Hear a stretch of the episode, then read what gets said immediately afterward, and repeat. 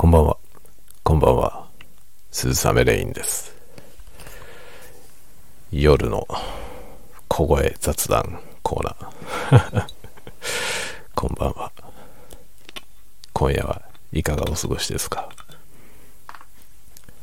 えー僕は相変わらずですね。相変わらずスーパーニッカ。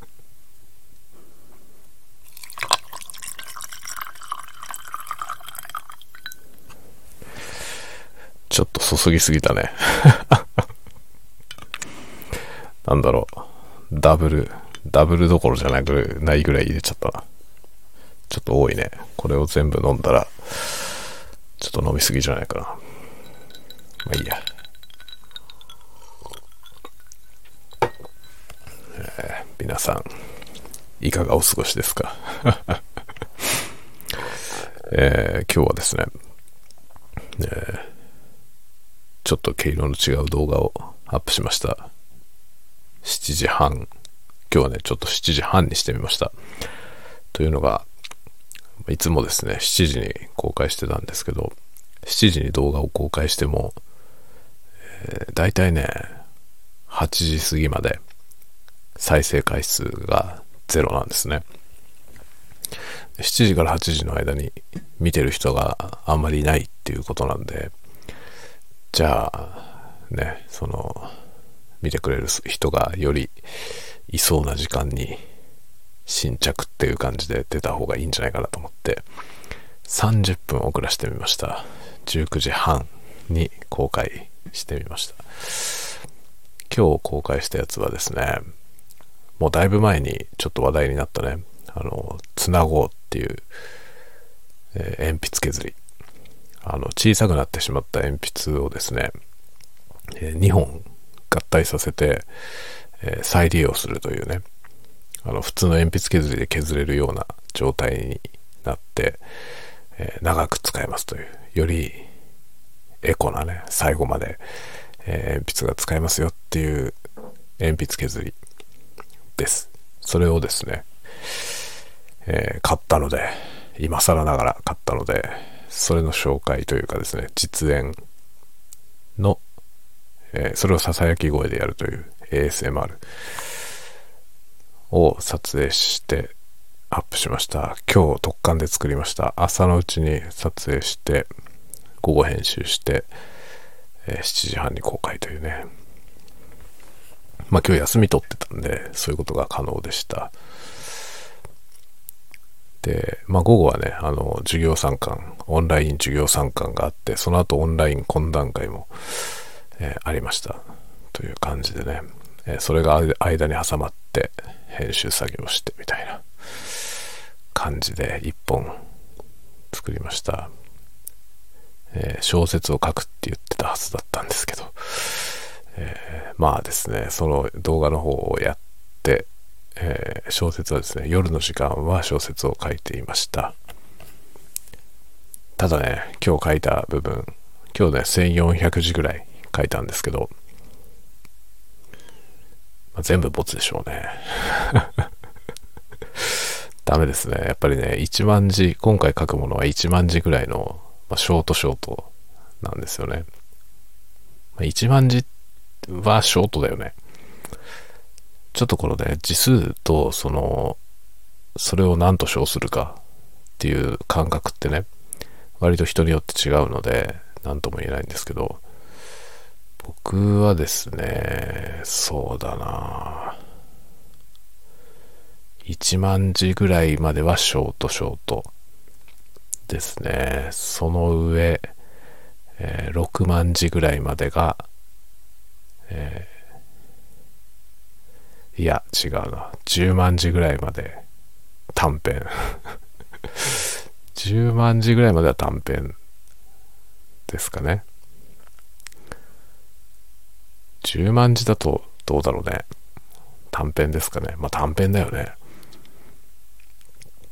短編にしてはちょっと長いのかな。中編くらいの扱いですかね。で、やっぱ長編ってなってくると、あれですよね。15万とか13万15万字ぐらいですかね。で、まあ今回書くやつは1万字なんで、本当にね、あっという間なんですよ。1万字って本当、あの、書き始めるとね、すぐなんで、今回はね、できることが少ないですね。前回さらにね、短い2000字っていうやつをやりまして、その2000字のやつはね、あの、ちょっとね、やっぱりできることが少なすぎたんですよね。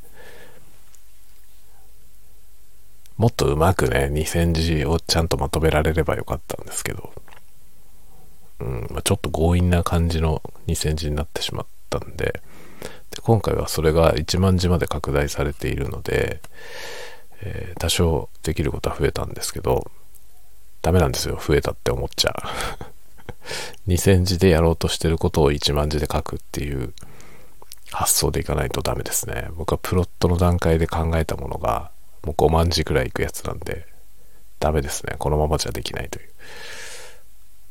なので、もうそのプロットとしてアイデアで出してたものを、もうゴリ押しで、ものすごい急展開で転がっていくような作品にするか、もしくはエピソードを削って、えー、じっくり見せるかというね、どっちがいいんだろうかということを今考えてますね。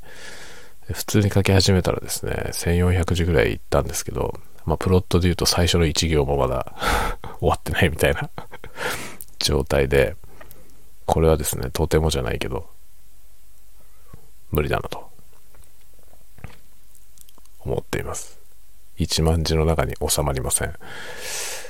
どうやってやろうかなって今考えてますね。プロットの時に、プロットというかね、そのストーリーを考える時に、本当にね、文章を書き殴ったんですけど、その書き殴ったやつそのまま書いてそのままくらいの展開のスピードでいかないと、無理ですね。ちょっと、終わんないですね。1万字に収まらない。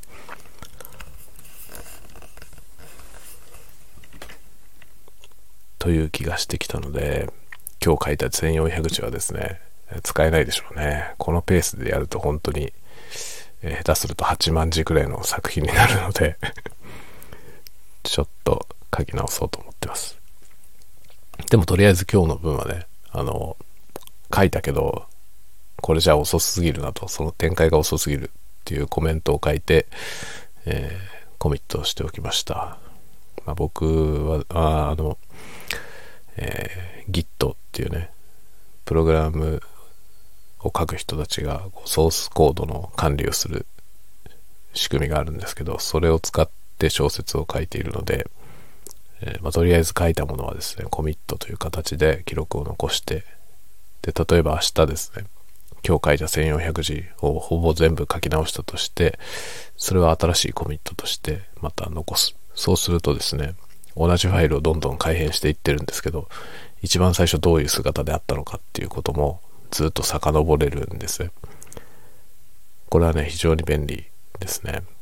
で、どっかのバージョンと今のバージョンとね、比べていいとこ取りするとかもできますし、えー、過去に書いて一回ボツにしてね、削除してしまった部分とかを後で、やっぱりあそこ良かったな、復活させたいなって思った時に、すぐ復活させることができる。その過去のやつからね、気に入ってる場所だけ持ってきたりってことが簡単にできるんですね。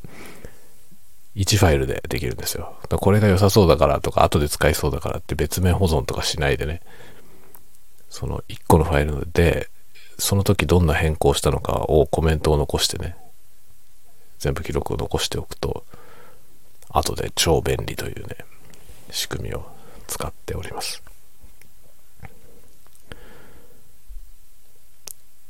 ちょっと前まではね、あの小説の原稿は全部、その Git と似たような仕組みの、あの、マーキュリアルっていうね、仕組みを使って管理してたんですけど、あの、レンタルサーバーをですね、まあ以前借りていたレンタルサーバーから、あの、別のサーバーにね、変えたんですよ。借りてるサーバーを。で、それを変えたら、新しいところではマーキュリアルが使えなかったんですよね。Git なら使えると。っていう感じだったんで、Git に全部移行しました。なので今は新たに Git で管理を始めているところです。まなので今日もね、一応書いた分はコミットしました。1400字ぐらい。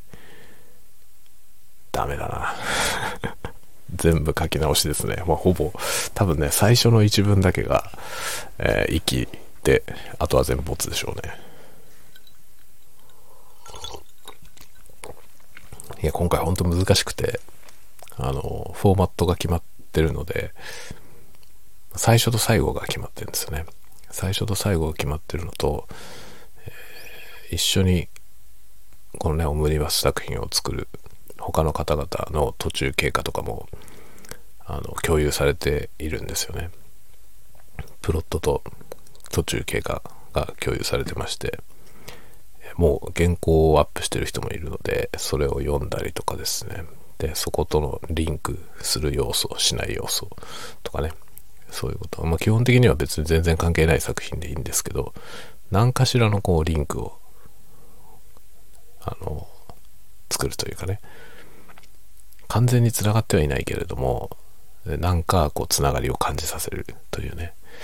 そういう要素を入れてほしいというオーダーがあるので、まあ、それを考えながら、どこを引っ張ってくるのが面白いかなとかね、考えながらやろうとしてるんですけど、そもそもその前に自分のパートのね、やろうとしてることが1万字に収まらないという 有識問題に直面しております。まあね、ちょっと、まあ頑張りますよ。ていう感じですね。まあ小説の方はそんな感じで、えー、引き続き頑張ります。で、まあ、ASMR の方は、そのね、鉛筆を接続する鉛筆削り。これはね、なんかテレビで紹介されたかなんかしたみたいなんですね、昔。で、結構流通が特殊なのか、あの、あんまりね、売ってるところがないんですね。で、僕はですね、ヤフーショッピングに出ていた、えー、文房具のお店から買いました。多分そこが一番良心的かな。あの、アマゾンでもね、同じ商品が手に入るんですけど、アマゾンの価格はどうも高いんですよね。2700円くらいの値段がついてましたけど、定価は1980円なんですよ。で、Yahoo ショッピングの方では1980円で出てまして、まあ、ただ別途送料はかかるということで、送料がかかると大差ないという感じ。Amazon の方はね、送料がかかんないんで、という感じではありました。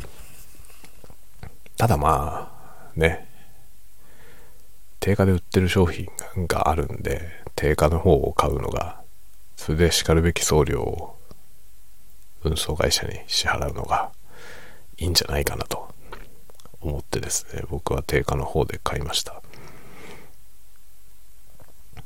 これがね、楽しいんですよ。鉛筆、ちびた鉛筆がね、こう再生されるっていうね、これは楽しいですね。で、結構そのね、作業自体もね、そんな難しくはないんですけど、あの、コツが、ちょっとコツがいるというかね、失敗しがちな要素があるので、あの、動画に 動画にしておきました。まあ僕はちょっと3、4本やってもう慣れたんで、ちゃんと綺麗に接合できるようになってきました。ちょっとコツがいりますね、最初ね。まあでも何でもそうですけど、基本的には丁寧にやるということかな。乱暴にやらないければ多分うまくいきます。まあね、結構、あの鉛筆を削る音っていうのはね、ASMR 的にもなかなかいいんじゃないかなと思いましたね。今日やってみて結構感じたのはね、あの、鉛筆同士がぶつかる音とか、いいですね。とても楽器のような音がしますね。そう、あ、そうだ、楽器といえばね、あの、あれいつだろう。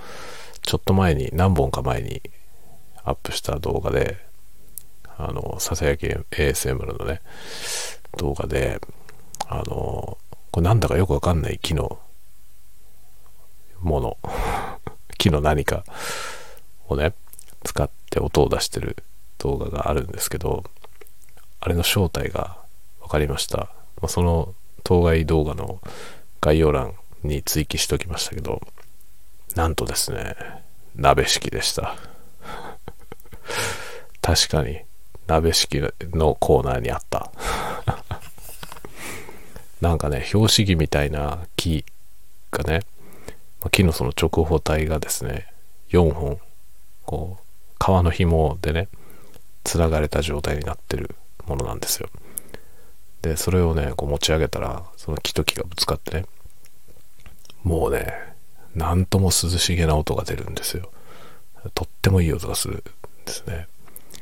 で、あまりにもいい音がするから、音に惚れ込んで買ってきたんですけど、何に使うものだかが全然わかんなくて、で、その近くにはですね、コルクボードとかね、あと木の皿とか、そういうものが置かれていたんですね。そういうコーナーに置いてあって、台所用品のコーナーにあったんですよ。でも何に使うものだか全然わかんなくて、どう見ても拍子木なんですよね。めっちゃいい音がして、なんだろうこれって言いながら動画を撮影して、で、撮影した後にですね、その買ったお店から買った商品について、レビューをね、書いてくれというメールが来たんです。で、そのメールに商品名が書いてあったの。多分あのバーコードでね、レジでバーコードを通した時に、あの、登録されてる商品の名前だと思うんですけど、それがメールの中に書いてあったんです。で、その名前をね、あ、こういう名前なんだ、これ、と思って、ググりました。そしたらですね、なんと、鍋敷でした。鍋敷って書いてあって、売ってるんですよ。アマゾンでも同じもの売ってました。鍋敷。衝撃でしたね。これ鍋敷だったのかと思って。どうやって使うんだよっていうね。鍋敷。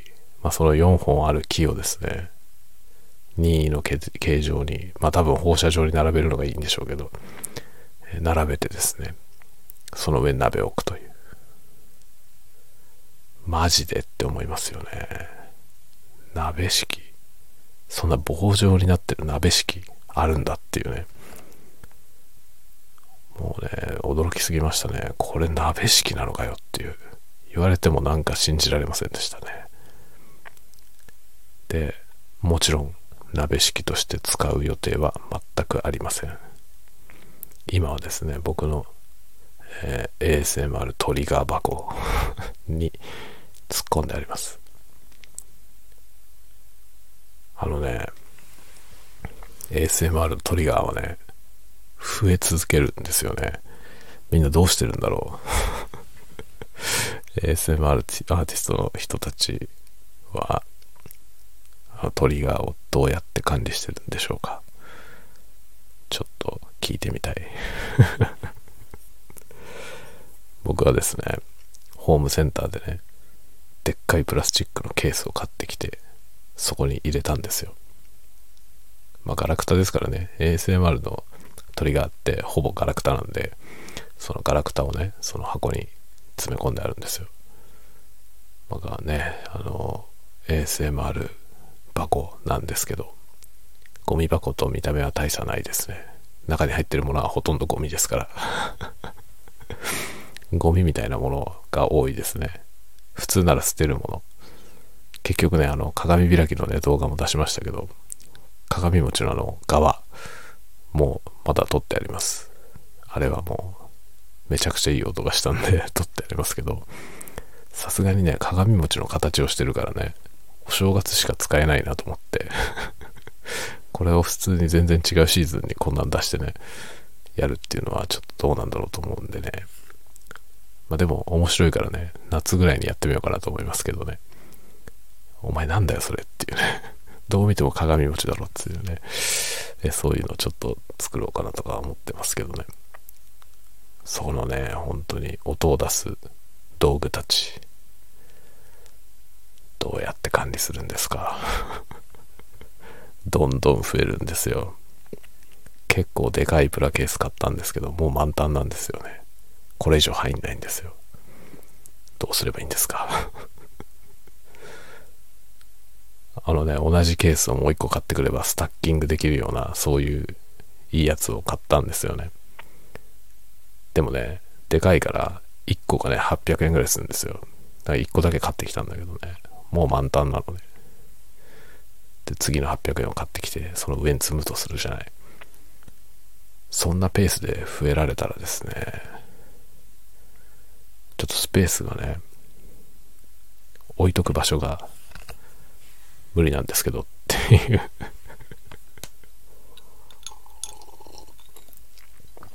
そういう感じですね。どうなっていくんでしょうか、僕の家は。ほんとね、ASMR は本当に沼ですね。機材も増えてくし、トリガーも増えてくし。で、やっぱりね、それ、それのネタに使えるかなみたいな発想で、ものを見てしまうので、なかなか物が捨てられない。物が捨てられないし、むしろね、買っちゃうんですよね。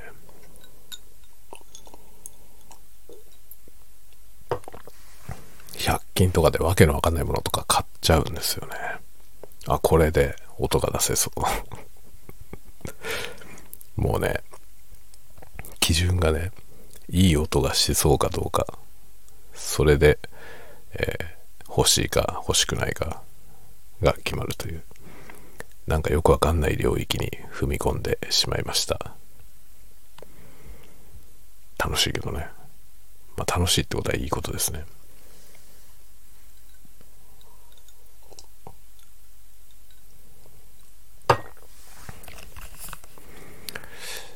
というわけでまあ今日は参観日のために休みを取りましたが結局 YouTube の動画を撮って終わりました。明日からまた仕事。でも明日明後日と2日間仕事をしたらまた金曜日はですね今度は下の子の参観日であります。のでまた休みを取って。えー、というようなねサイクルですね。いや、ほんとね、やりたいことがいっぱいあるんだよな。いっぱいあるよ。ということでね、まあ、まあ、スタンド FM もね、このノリで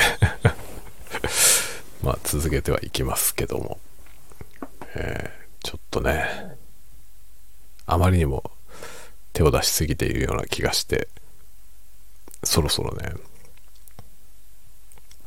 回んなくなってきたんですよね。ちょっとばかり回らなくなってきた気配があるのでなんとかしなきゃなとなんとなく思っています。なんとなくね。いやあのね確かにちょっと最近ねあのいろんなことに手を出しすぎていて、まあ、要はその何て言うのかな、えー、なんか作るっていうね趣味をいっぱいやってるので、本当にね、まあ、よく言われてるやつですけど、あの、アウトプットが増えすぎてね、インプットする時間がなくなってきたんだよね まあ僕の場合映画だけはね、あの、半分仕事なので、まあ強制的に見るからね、映画は見れてるんですけど、今本当にね、映画館に行ってる映画しか見てないんですよね。から、家でね、配信サービスで映画見るとか、一時期結構やってたんですけど、今全くやる暇がない。で、本もね、読む暇がないんですよ。そりゃそうだよね。週3で YouTube やってたら無理だよね。週3 YouTube やって、で、小説の原稿を書いて、っていうね。で、その他になんか絵を始めたりとかね、ピアノ弾いたりとかもしてるんですけど、そりゃ本読む時間ないよね っていう感じですよね。仕事はフルタイムだし、えー、まあ、奥さんが今ね、超忙しい仕事をしてるので、基本、子供周りがね、まあ、僕が引き受けることが多いんですね、今ね。まあ、全体の6割、7割くらい引き受けてるかなっていう感じですからね。その、えその上で残った時間、余暇、余暇の時間で、やるにしては、ちょっと趣味がね、多すぎる 多すぎるよね。誰の目にも明らかなように多すぎると思います、自分でも。そのせいでですね、なんとかアウトプットだけは今ね、週3で、えー、YouTube アップしてますけど、明らかにノートのね、ノート書いてる数とか減ってきたし、小説もですね、あの頼まれたものをやってるだけで、それ以外の小説を今書けてないですね。ってなってきていてね。さすがにちょっとね、やりすぎなんじゃないかっていう気がしてきましたね。でもね、でもね、絵もやってみたいのよね。絵描きたいなって。もうな、なんだろうね、急に絵を描きたい欲がすごいんですよ、最近。だけど描いたら絶望するんだけどね。絵は描きたいんですよ。絵は描きたいんだけど、下手くそだからね、描いたらね、違うなっていうね、こういうのじゃねえんだよって思うんでね。頭の中にあるものがそのまま描けないので、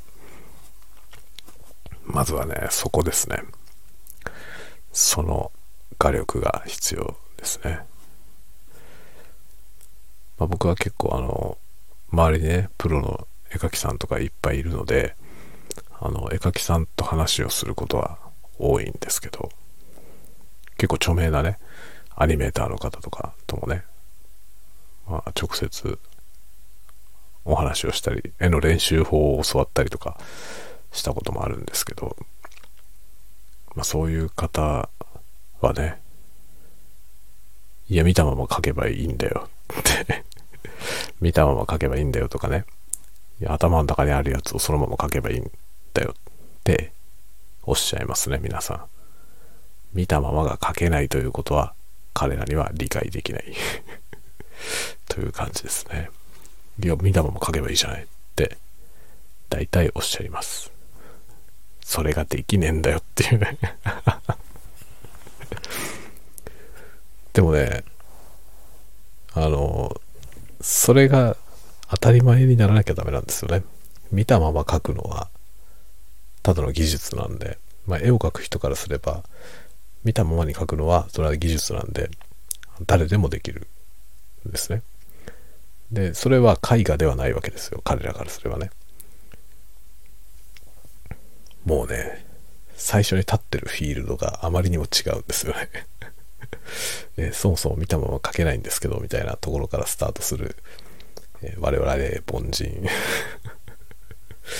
凡人はですねそこからのスタートなんですよねまず見たままが書けませんっていうねでもまあ一応僕はですねあの絵画教室にね通ってたこともあればあの美術系の専門学校に通ってたこともあって一応ねデッサンはちゃんと習ったことがあるんですよデッサンとかクロッキーはね、ちゃんと習ったことがあるんですね。なので、あとは練習 練習をすればいいだけ。つまり、ね、それを習ったのに、大した絵が描けない。僕のですね、その原因は単に練習不足ということです。いや、分かってんだよ。分かっって言える、分かってはいます。まあだからね、僕はね、その、絵の、絵描きのプロになるってことは一回も考えたことはないんですよね。なれるはずないと分かっているので。でもね、ここへ来て、ちょっとね、絵が描きたいのよね。不思議ですね。こんなに年を取ってきてね、急にですよ。急に絵描きたくなって、ちょっとね、やってみようかなって思ってんだけど、そんなことしてる暇はねえよっていう 状況が目の前に横たわっています。まあでもね、うん、ぼちぼちやりますよ。まあ、あれですね、本当に、あのね、趣味のことをね、なんか新しいこと始めようと思うじゃない。あの、一番の敵はね、始めたばっかりの時に、下手くそじゃん。それはさ、当たり前ですよね。何でも始めたばっかりの時は下手くそですよね。そこで凹まないってことが一番大事だと思うね。そのさ、初めてのファーストタッチで、あの、必要以上に凹むとね、多分もうね、続けるっていう気持ち自体なくなるんですよね。それは本当にそ、そこがさ、エンドになっちゃうじゃない。エンドラインになっちゃうでしょ。それダメですよね。だから最初はもうね、あの、ろくなものは作れないという前提から始める。下手くそな自分を許容するところから始めるというね。寛大に。自分が下手くそでも寛大に始める。そうしないと始められないし続けられないというね。と思って、ヘボい絵を描こうと思います。最初はヘボい絵しか描けないから、ヘボくても仕方がないというところからスタートしようと思っています。いや、ほんとね、難しいよ。絵は難しいし、何もかも難しいですね。ちゃんとやろうと思ったら何でも難しいですよね。と思う。なんかね、そうやって考えるとね、僕は自分がね、常になんか何もかもいい加減にやってきたような気がする。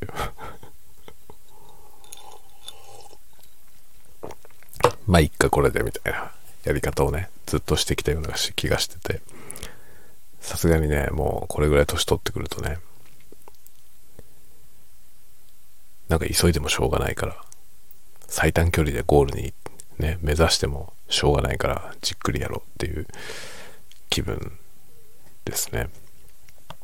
なのでその気分にのっとって、えー、絵を描いてみたいなと思っているわけですよ。描けたらいいよね。なんか絵描ける人って羨ましいよね。と思うんだよね。それをね、ちょっと描けるようになりたいなと思っています。はい。というわけで、じゃあ今日はこの辺でお別れしようかなと思います。さすがにね、やっぱりね、この注いだウイスキー多多すぎたね。まだね、まだシングル分ぐらい残ってる。まあこれを一応飲み干してから寝ますけど、もうだいぶフラフラです。いや、僕はね、あの基本的に家でしか飲まないからね。で、まあウイスキーとかブランデーしか飲まないんですけど、このね、ウイスキー今飲んでるでしょ？ウイスキーをダブルぐらい飲めばもうね、もう天にも昇るような酔っ払いです。今日もだいぶ酔っ払ってるからね。でね、気持ちいいんですよ、とっても。ブランデーとかね、ウイスキーを割と好んで飲むんですけど、そういうお酒はね、悪酔いしないですね。結構度数が強いからね。あの、酔っ払うし、僕はもうお酒はすごく弱いので、あの、あっという間にね、ヘベレケになっちゃうんですけど、ウイスキーはね、気持ちいいですね。めちゃくちゃ気持ちよく酔っ払えるから、大好きですね。で、僕はね、ちょっとですごい酔っ払うから、安上がりです。このスーパーニッカでね、1本買ったら、どうだろうね。3ヶ月ぐらい持つんじゃない？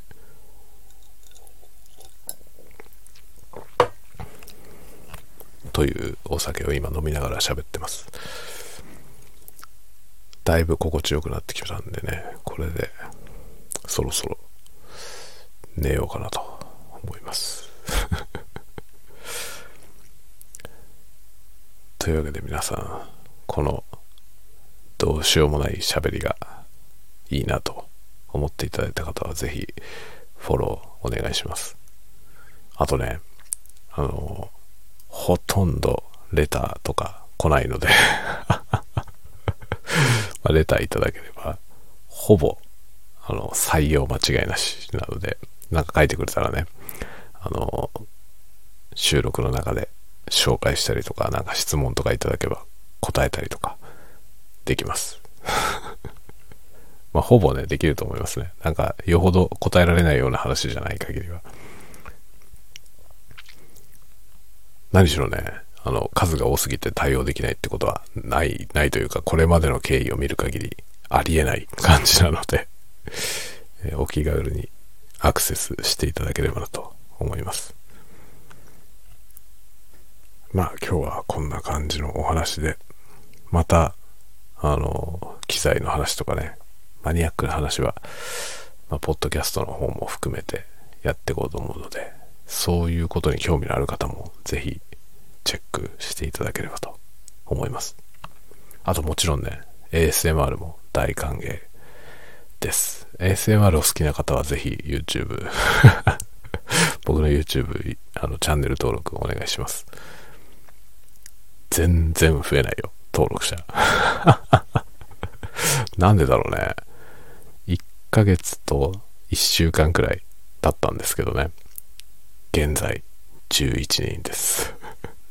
11人。もうね、ありがたすぎるよ。もう11人全部ね、もう11人っつったらね、もう本当に、なんだろうな。あの、実際にお会いすればね、顔も覚えられるレベルでしょ。もうね、なんかものすごく小さいコミュニティを運営してるような気分ですね。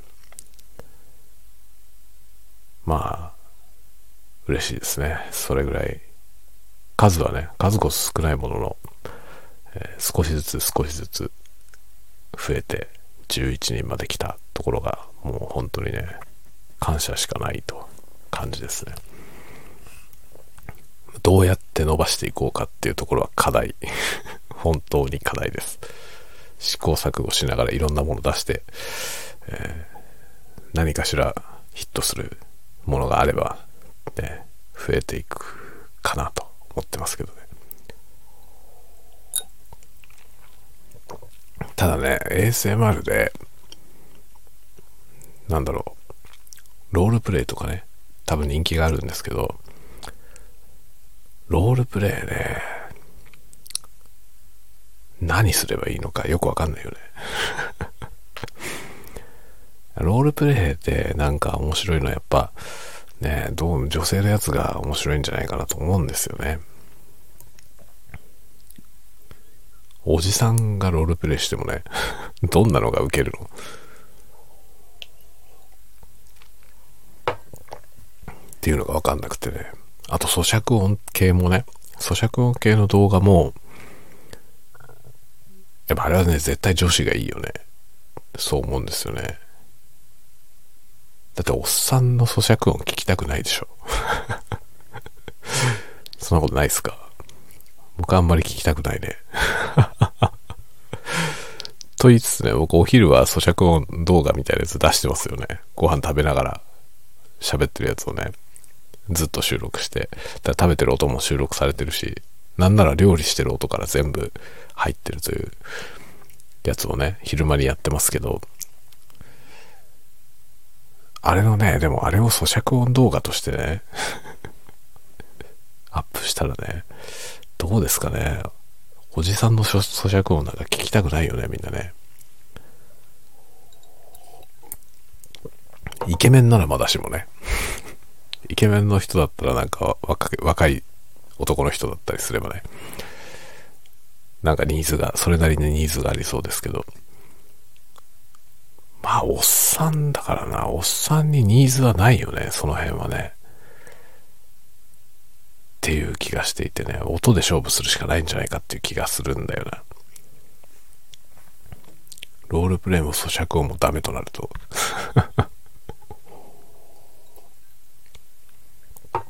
あとはなんか見たことないようなやつやるしかないのかなっていう気はするね。なんかの作業動画系とかね。今日あげたようなあの鉛筆削るやつとか、ああいうのはちょっと面白いんじゃないかなとは思うけど。でもね、人気あるのはタイピングの動画なんですよね。僕が上げたやつで一番回ってるやつはタイピングの動画です。まあ、そうだよなって気はしてるけど。本当はね、喋りのやつで、ね、回ってほしいですよね。なかなか難しいですね。はい。というわけで、終わると言ってからなかなか終わらないこのね、終わる終わる詐欺。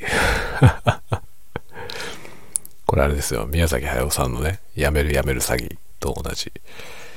ね、終わるって言っといてなかなか終わんない。やめるって言ってて、なかなかやめない。という、同じようなことでございます。はい。というわけで皆さん、僕はですね、飲み干してしまいました。全部。残りを全部飲み干したんで、本気でフラフラになりましたんで、この辺で、えー、寝たいと思います。では皆さん、良い夢を。おやすみなさい。おやすみなさい。おやすみなさい。